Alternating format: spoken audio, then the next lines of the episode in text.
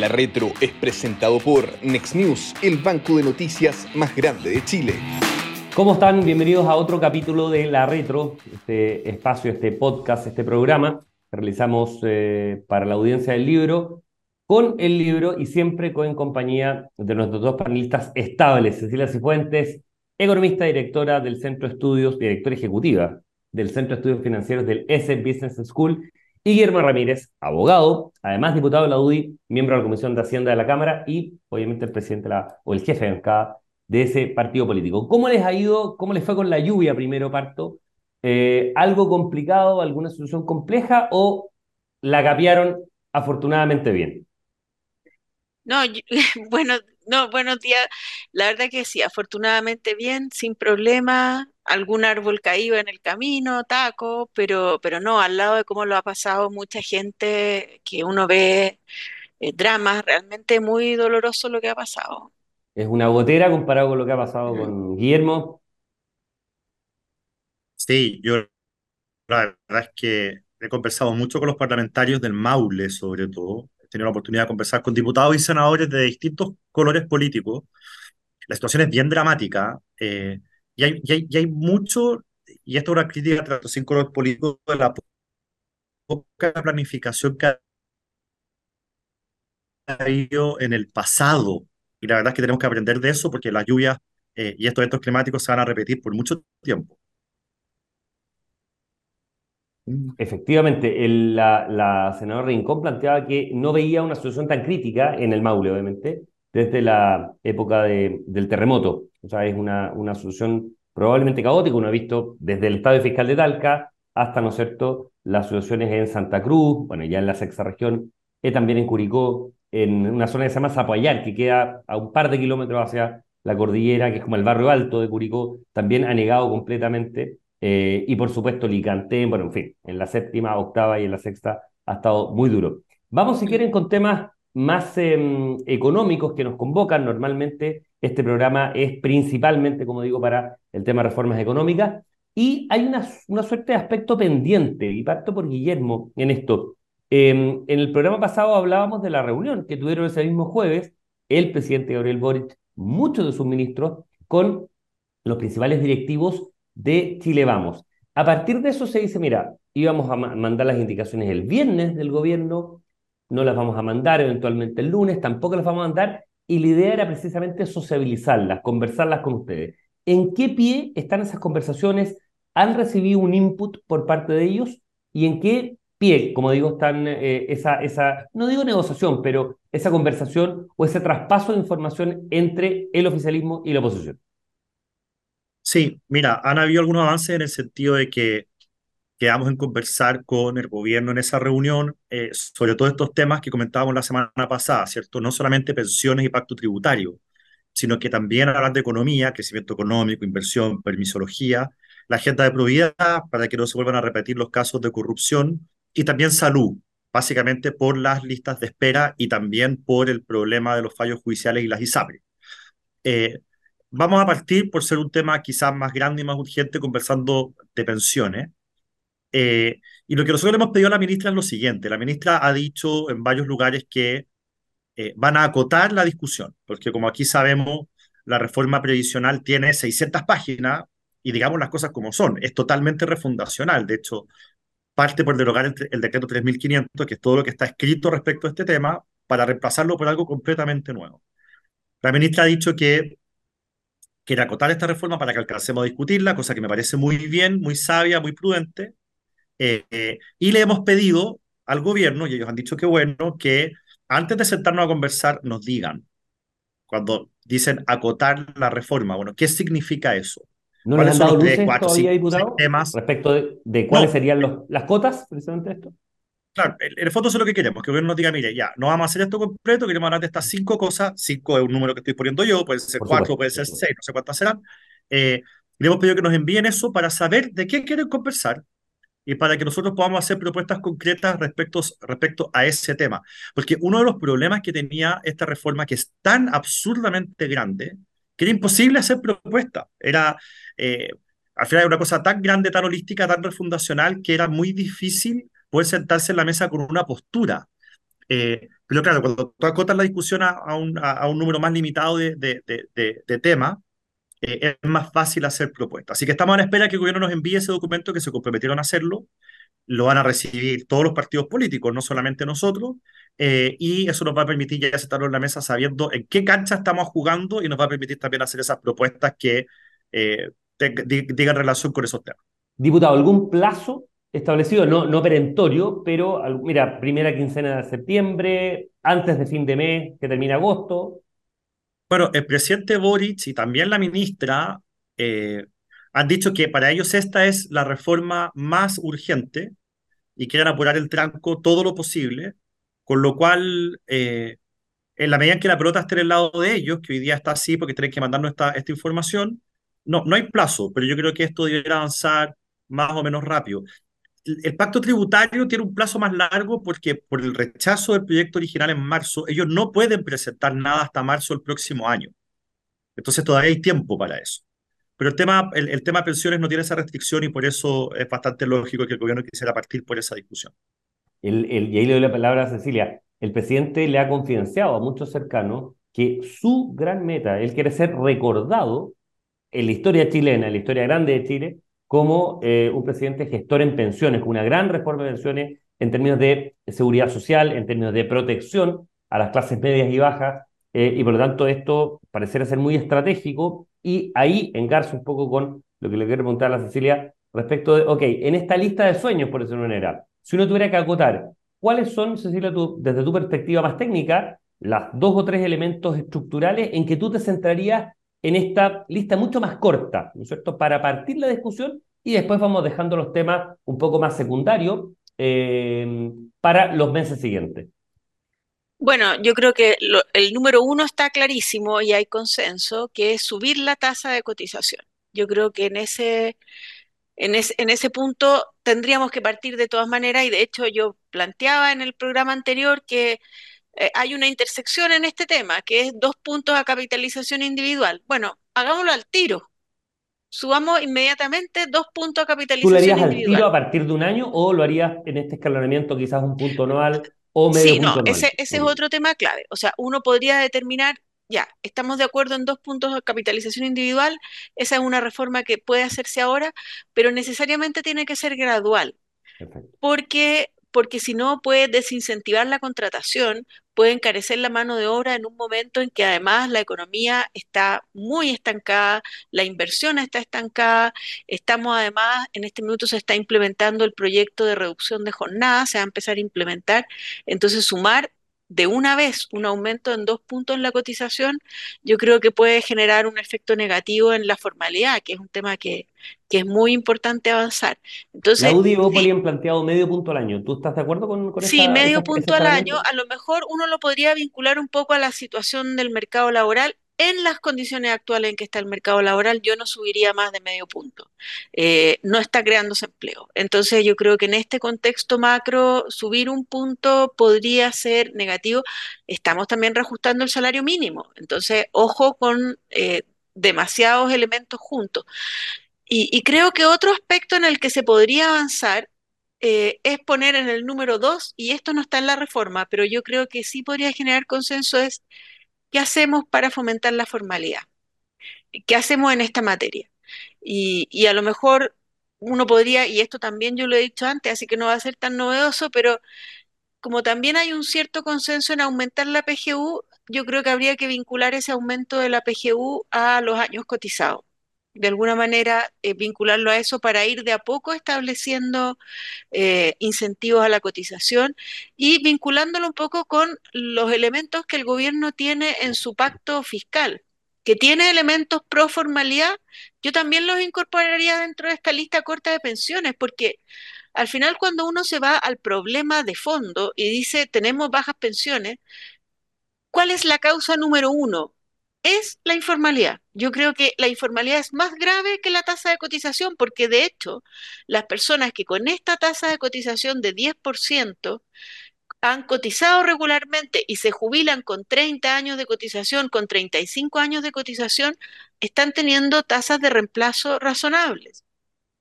Los que están teniendo unas tasas de reemplazo bajísimas son los que no han cotizado casi nada. Entonces, a mi juicio, ese es el problema principal, entonces también pondría ese elemento en una lista corta.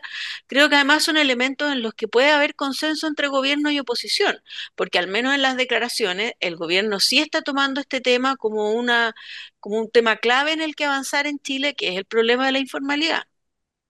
El tema de anclar, por ejemplo, con esto cierro, Cecilia, el tema de anclar la posibilidad eventual, lo planteó la presidenta Bachelet en la Comisión Marcel, de subir escalonadamente también, quizás en un horizonte 10, 12, 15 años, le da legal de jubilación de hombres y mujeres, ¿también lo pondría o crees que es para una segunda lista? Bueno, ahí en ese tema lo que uno podría hacer, eh, y, en algún minuto nosotros con Patricio Arrau hicimos un estudio antes de que se aprobara la PGU de implementar esta política y vincular la entrega de beneficios a la edad de jubilación. Yo creo que también uno ahí podría avanzar en esa línea, a lo mejor no subirla legalmente, pero decir determinados beneficios se van a eh, ir, eh, se va a ir corriendo la edad a la que se entregan. Y, y de ahí, de esa manera, ir dando la señal de que es necesario que prolonguemos la vida activa laboral. Esto también tiene que ser algo gradual necesariamente. A lo mejor tiene que ir acompañado con incentivos a las empresas para que efectivamente contraten adultos mayores. Yo creo que en esa línea también uno podría incorporar algunos elementos. O por ejemplo, esta, esta idea de que haya algún tipo de transferencia intrageneracional de hombres y mujeres, pero establecer, por ejemplo, que para que eso pueda ser así, las mujeres tienen que jubilar a la misma edad que los hombres. Las que quieran optar a ese beneficio, en el fondo. Yo creo que esto hay que tratarlo un poco, y esto puede que tenga mucho que ver con mi, con mi formación de economista, pero a las zanahorias en el fondo. Ya, ok, un premio, pero para ganarse el premio uno tiene que cumplir alguna condición, y una condición que favorezca la solución del problema. El bono por hijo nacido vivo, por ejemplo, que era un tema que en algún minuto se, impulsó, bueno, estaba condicionado al cobro a, determinada. Guillermo, de esta lista de prioridades que plantea Cecilia, ¿tú ves que las compartes, agregarías otras? ¿Crees que hay viabilidad o inviabilidad política en alguna de las que ha planteado? A ver, comparto 100% que acá hay una urgencia brutal en el tema de la formalidad. Eh, hay bastantes ideas dando vueltas respecto de cómo generar más incentivos para que la gente se formalice. Una de ellas es la indemnización eh, por años de servicio a todo evento, eh, que generaría un incentivo bien importante en los trabajadores de, que, de querer estar formalizados, digamos. Em, creo que hay cosas que son importantes, necesarias, que políticamente son muy difíciles de sacar adelante, particularmente y ustedes lo saben muy bien, el tema de aplazar la edad de jubilación. Y por eso me importa, o sea, me importa, me, me, me atrae y creo que es relevante el enfoque que está dando la Cecilia de decir, mire, esto se tiene que hacer con zanahorias. Eh, porque pasar hoy día una legislación en el Congreso que aumente la edad de jubilación, ya sea para hombres o mujeres, ¿ah?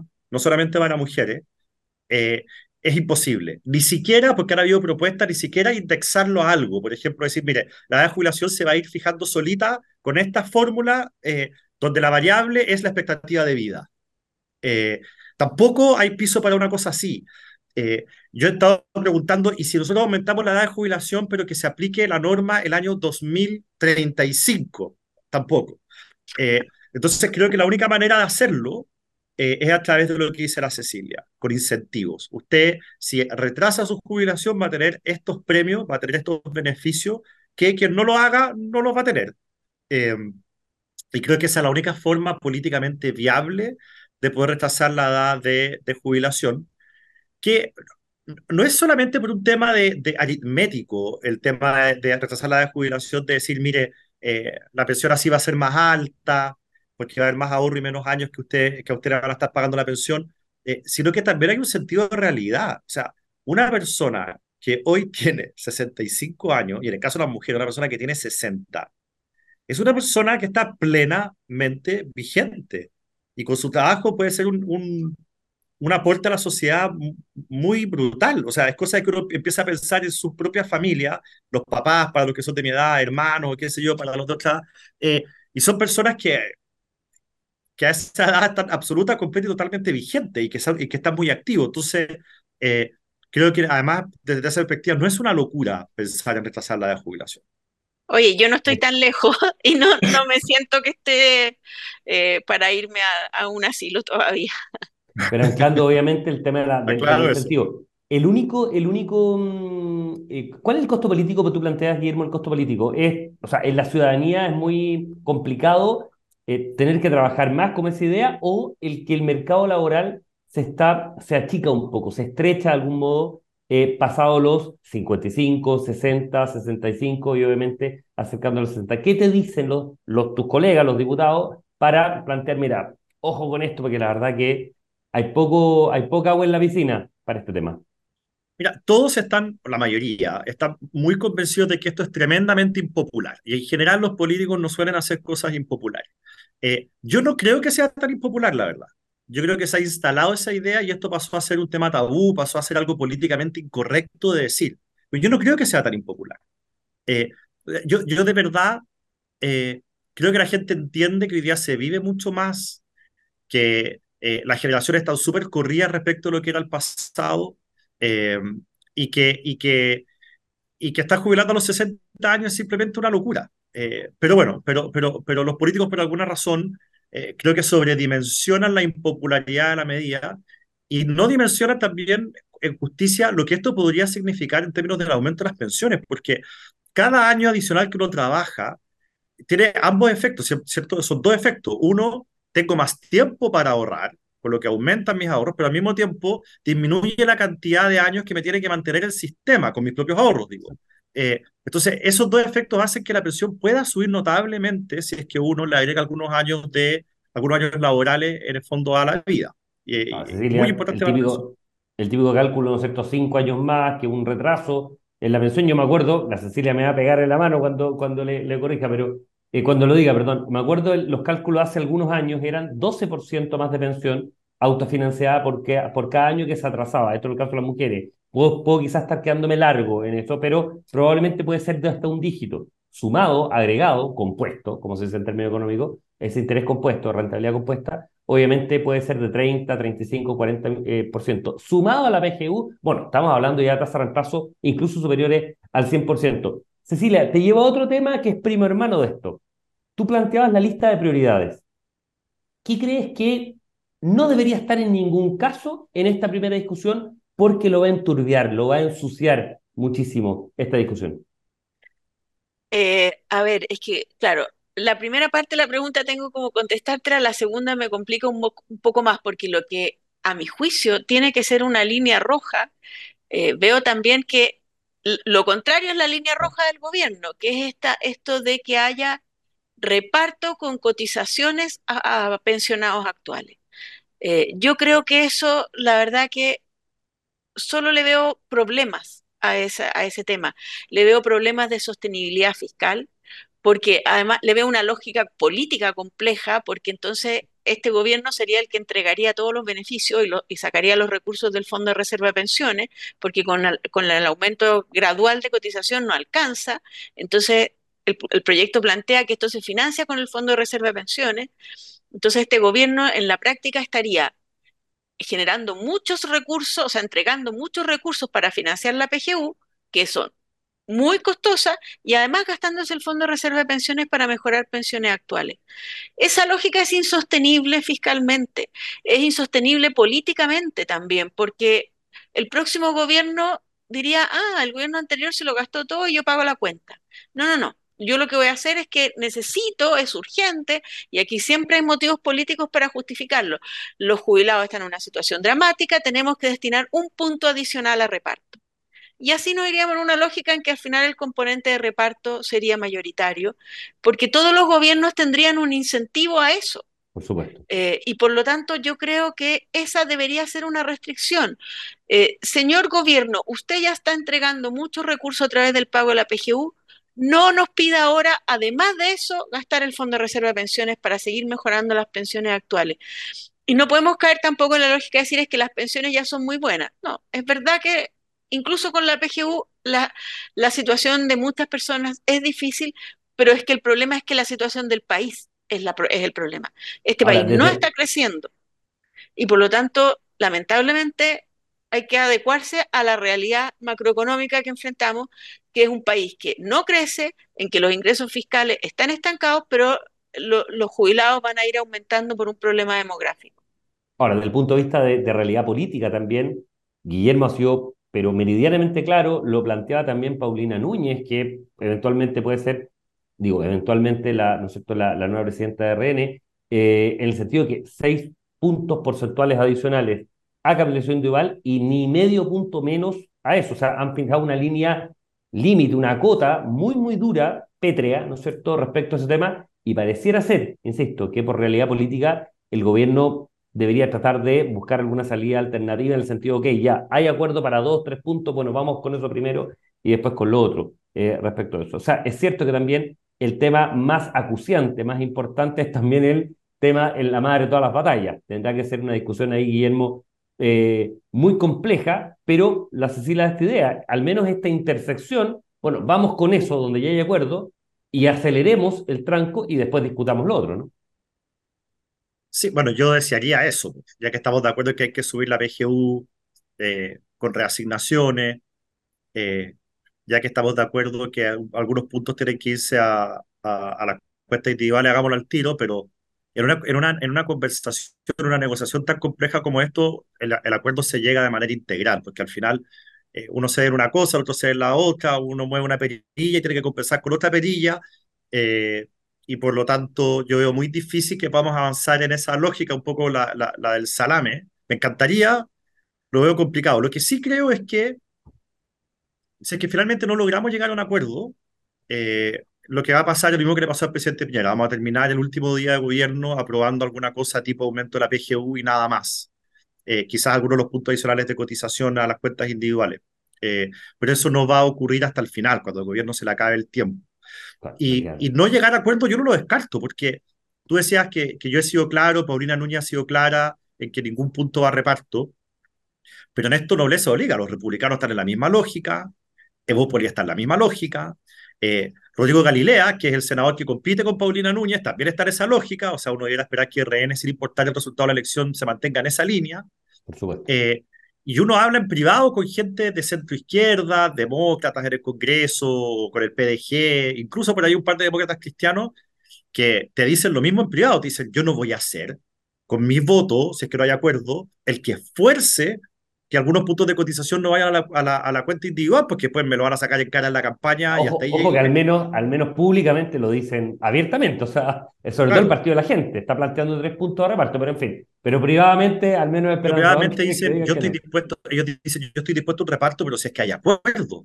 Si es que en una votación es mi voto el que inclina la balanza hacia el puntos de reparto, me van a matar en la calle.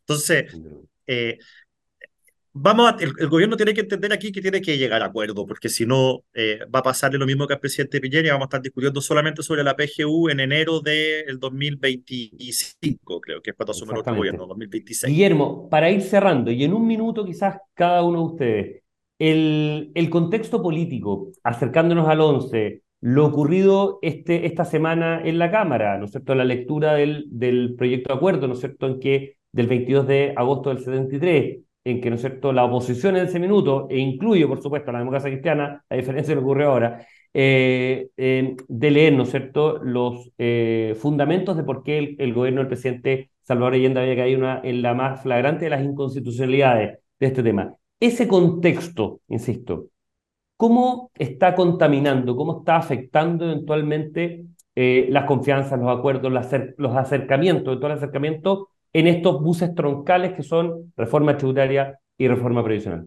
En, en un minuto quizás para ir cerrando el tema de, de, cuánto puede afectar, porque uno está viendo un nivel de, mm, de tratamiento muy álgido entre las partes, en, en, en acusaciones, en, incriminaciones, que obviamente no son, Guillermo, voy al tiro contigo porque se congeló, sí, pero... Se me había cortado, sí. Por eso decía Cecilia.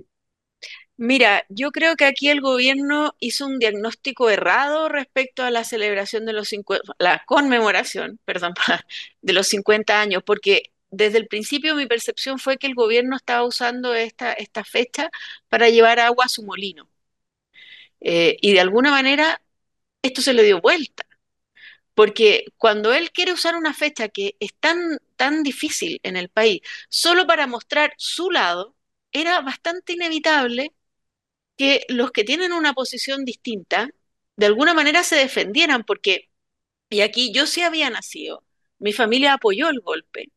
Yo en circunstancias similares, viendo lo que vivieron mis padres y lo que vivíamos nosotros en ese momento, a lo mejor lo habría apoyado también.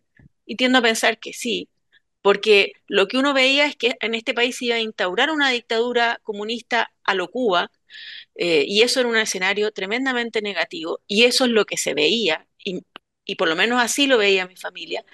Y en el minuto que uno se siente que por tener esa postura uno es inmoral por defender esa postura, que es ilegítimo y que más o menos tiene que desaparecer del escenario solo por pensar eso, era bastante inevitable que los que tienen esa postura de alguna manera respondieran a esta, a esta presión del gobierno por usar esto para su propio beneficio político.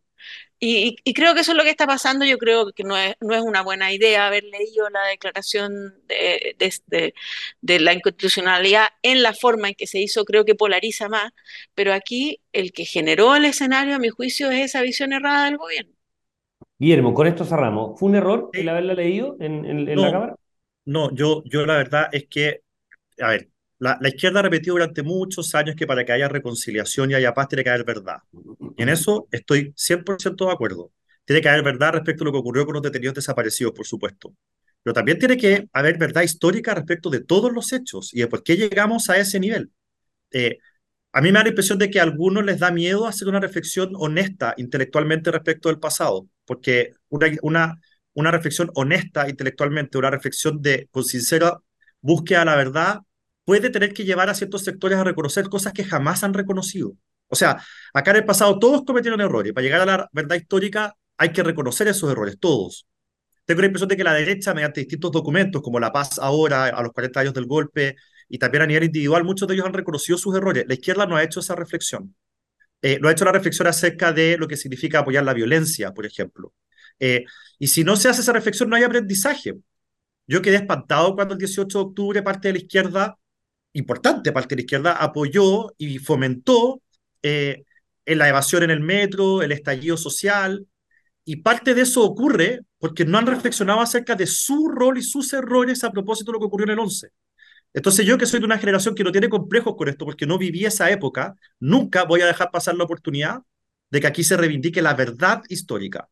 Y el 22 de agosto marca un punto que, sobre el cual la izquierda nunca ha querido hacer una reflexión eh, y creo que el país tiene que hacerlo, sobre cómo fue el gobierno del presidente Allende, eh, que simplemente no solamente eh, cometió errores y transgredió a los poderes de, legislativo y judicial, sino que también, como lo dice esa declaración del 22 de octubre, redactada por la democracia cristiana, 22 de agosto, perdón, redactada por la democracia cristiana, cometió violaciones también a los derechos humanos.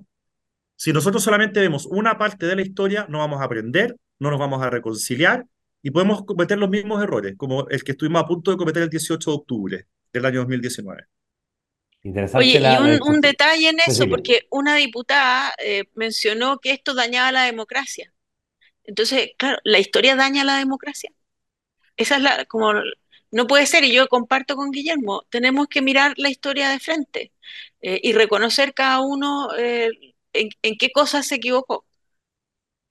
Además, han estado saliendo, por cierto, a nivel de prensa, a nivel de un trabajo de los medios de comunicación, muchísimos documentos, redacciones de, respecto a este tema. Son cosas que obviamente se conocen, son públicas y notorias, como dirían los abogados, respecto a la historia. Y obviamente el momento probablemente de reflexión es en estos, ¿no es cierto?, 50 años que se están aproximando ya, quedan un par de semanas para eso. Como siempre, un agrado respecto a este tema. No terminamos en tema político, pero es que está trenzado inevitablemente el futuro de muchas reformas con la, conversación, el diálogo, el debate político en esto. Así que para la próxima semana seguramente vamos a estar con algunas novedades adicionales en cómo van transitando estas reformas y algunos temas vinculados con la economía. Como siempre, Cecilia Cifuentes, economista, director ejecutivo del Centro de Estudios Financieros del S School, y Guillermo Ramírez, abogado, diputado de la UDI y miembro de la Comisión de Hacienda de la Cámara. Muchísimas gracias por em, estas reflexiones y nos estamos encontrando en la retro en una semana más. Que tengan muy buenos días y un gran fin de semana. La Retro es presentado por Next News, el banco de noticias más grande de Chile. El Libero, la realidad como no la habías visto. Haz que estos contenidos lleguen más lejos haciéndote miembro de la red Libero.